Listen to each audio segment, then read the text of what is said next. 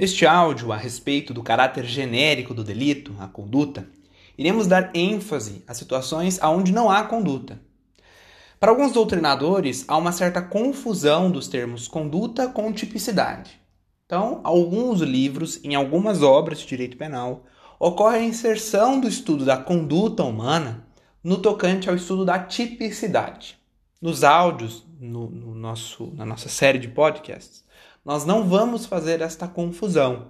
Nós iremos separar os estratos. Iremos abordar inicialmente agora a conduta de uma maneira mais especificada, uma maneira mais detalhada, como um caráter genérico, a base iniludível da teoria do delito, para posteriormente fazermos a análise detalhada dos caracteres específicos, iniciando pela tipicidade. Pois bem, a conduta ela representa, portanto, a base da teoria do delito, porque o direito ele não pode regular outra coisa que não condutas humanas. Nós não podemos aceitar que o nosso direito, e principalmente o direito penal, possa tornar como objetos eh, situações, fenômenos que não são condutas humanas. Lá no nacionalsocialismo alemão, no século XX, e também em outros movimentos é, autoritários no campo político e que, portanto, vão influenciar também no mundo jurídico, existiu uma abstração muito grande do direito penal capaz de tornar fenômenos que não são condutas como relevantes para o direito penal, como, por exemplo, pensamentos, crenças. É, isso é muito perigoso. Né? O pensamento ele não é relevante para o direito penal jeitos de ser, situações, características físicas também não podem ser objetos do direito penal, somente condutas humanas. Lá atrás, no nacionalsocialismo alemão, mas também no fascismo italiano, é, em outros regimes autoritários, como o stalinismo na União Soviética, é, alguns na Espanha, o franquismo, aí até um pouco de história, nós tivemos grandes problemas estruturais na teoria do delito, porque características físicas passaram a ser relevantes para o direito penal. Então, algumas vezes a pessoa ela era incriminada no campo da seara penal somente pelo fato dela ser negra ou pelo fato dela ser alta, baixa, judia ou não. E isso, obviamente, atenta contra os pilares de um direito penal democrático, de um direito penal que preserva os direitos fundamentais que tão caro custaram para a nossa sociedade. Diante disso, é muito interessante e importante que se reitere a conduta como base da teoria do delito. Sem conduta não há crime. Retornamos então a uma crítica agora, que fizemos em áudios anteriores, do que toca à possibilidade de pessoas jurídicas responderem por delitos. Lá atrás nós falamos que sem delito, sem conduta não há delito, nulo crime sem conduta, uma máxima em latim, sem conduta não há delito, e reiteramos ela agora.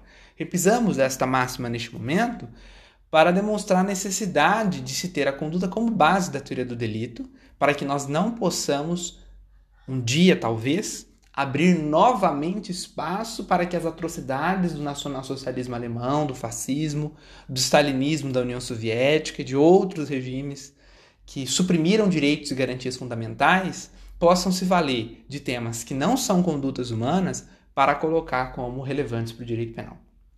Bem, a conduta, portanto, ela advém de um ato de vontade, certo? De quando há uma movimentação do agente, um querer ativo, em prol de um resultado.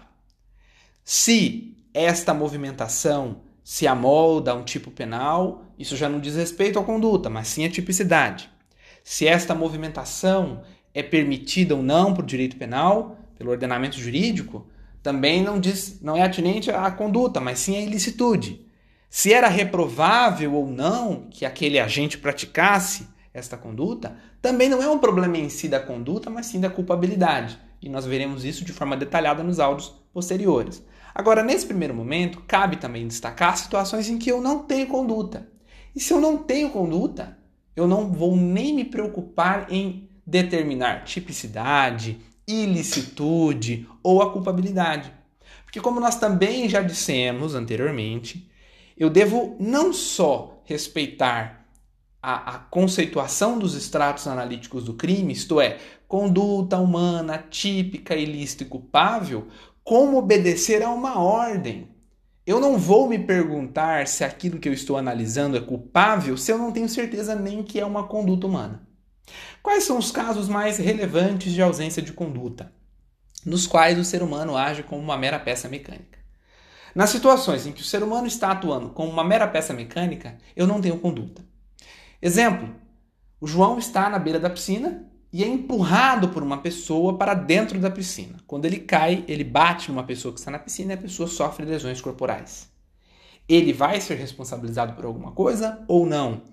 Aquela, aquele fato sob análise é um fato atípico? É antijurídico? Não, não é antijurídico ou não é culpável? O que, que é aquilo ali que nós estamos analisando? O João ter sido jogado por um outro dentro da piscina e, portanto, o seu peso ao cair sobre uma outra pessoa que estava na piscina feriu, causou lesões corporais. Bem, na análise deste fato, a gente tem que o João não teve conduta.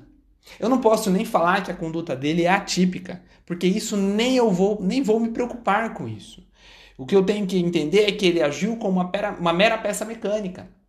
A responsabilidade é de quem o jogou na piscina. Ele foi uma mera peça mecânica, então não teve conduta.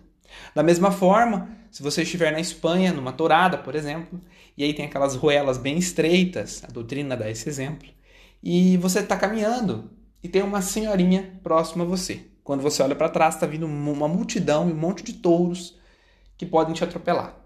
E aí você, na verdade, é jogado por essa multidão. A multidão te joga contra a velhinha. E você espreme a velhinha na parede e a velhinha morre.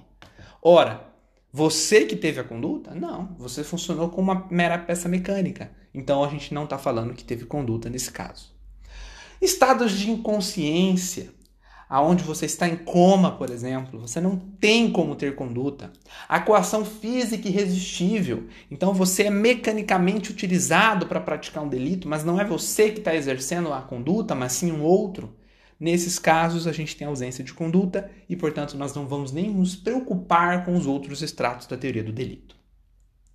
Bem, uh, essas são as hipóteses de forma genérica aí de ausência de conduta para que a gente não confunda essas hipóteses com hipóteses de ausência de tipicidade ou ausência de ilicitude, porque não são.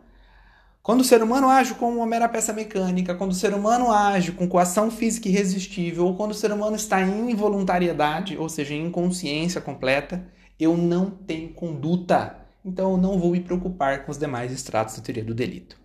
Já no próximo áudio já vamos adentrar então a tipicidade, dando as características genéricas deste que é um extrato específico da teoria do delito.